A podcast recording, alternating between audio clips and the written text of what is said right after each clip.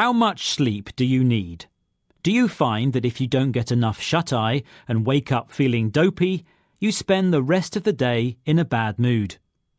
I certainly need my eight hours a night, and that's important, according to research, because bad sleep isn't good for our health.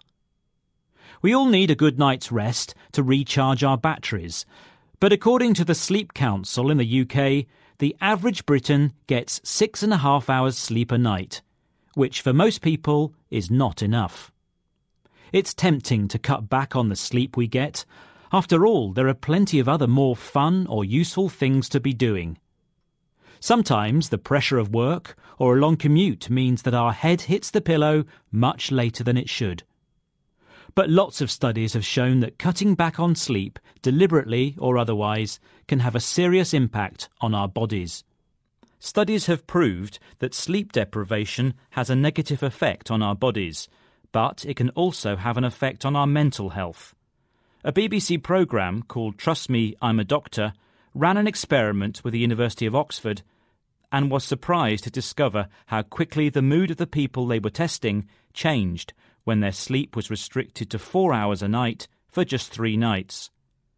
Doctoral student Sarah Reeve, who ran the experiment, said there were increases in anxiety, depression, and stress, also increases in paranoia and feelings of mistrust about other people.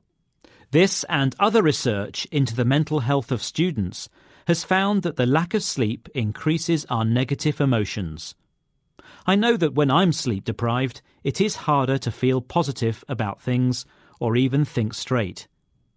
Daniel Freeman, professor of clinical psychology at Oxford University, agrees that insomnia is bad for our brain.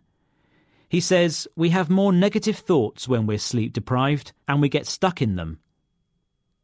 Bad sleep doesn't automatically mean you'll get mental health issues, but other studies have shown that depriving people of enough sleep for only a few nights in a row can be enough to put healthy adults into a pre diabetic state. So, with all this evidence, maybe we should concentrate on sleeping well. This means going to bed at a sensible time and creating the right environment in the bedroom to relax and sleep in.